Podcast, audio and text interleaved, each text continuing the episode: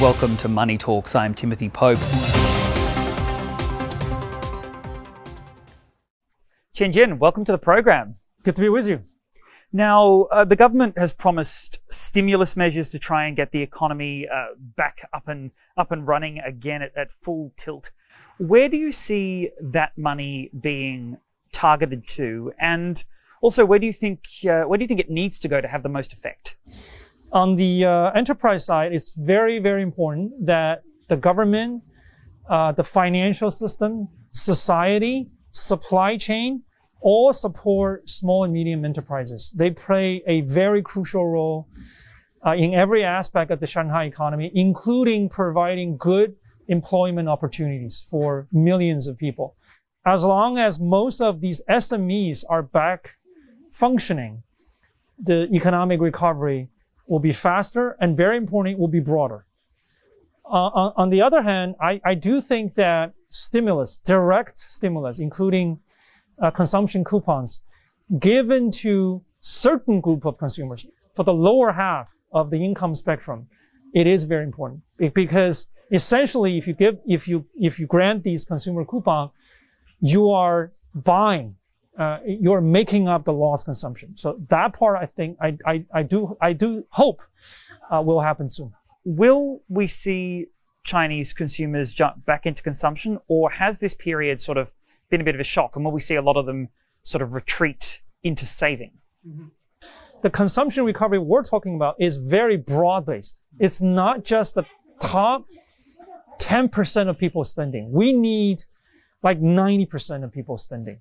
And we need uh, at least 50% of the people are spending beyond their daily necessity. That's when we can say consumption is almost back to normal.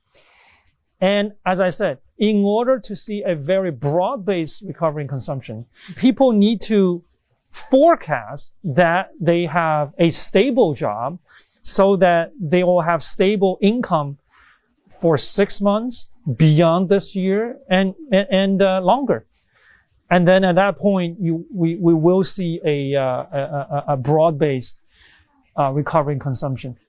Internationally, Shanghai, of course, uh, is a huge and crucial link in the global supply chain uh, for all sorts of products and materials. And after the first wave of the pandemic in 2020, we spent a year or more talking about a global shipping and logistics crisis.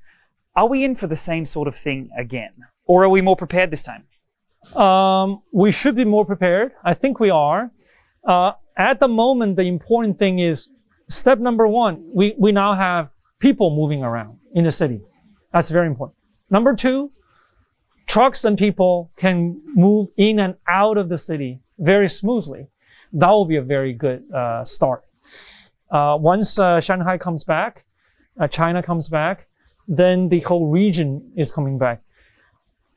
At that point, the problem, the, the, the, the risk that affects sort of the global supply chain then remains in Europe. It's the geopolitical factor. Uh, at the moment, things are bad for, for the, for the, for the world because in addition to the geopolitical issues, we see disruptions in Asia. So if Shanghai is back, at least Asia is back. And then hopefully we can get the economy back on track. Qian Jun, thank you so much as always for joining us. Great to be with you.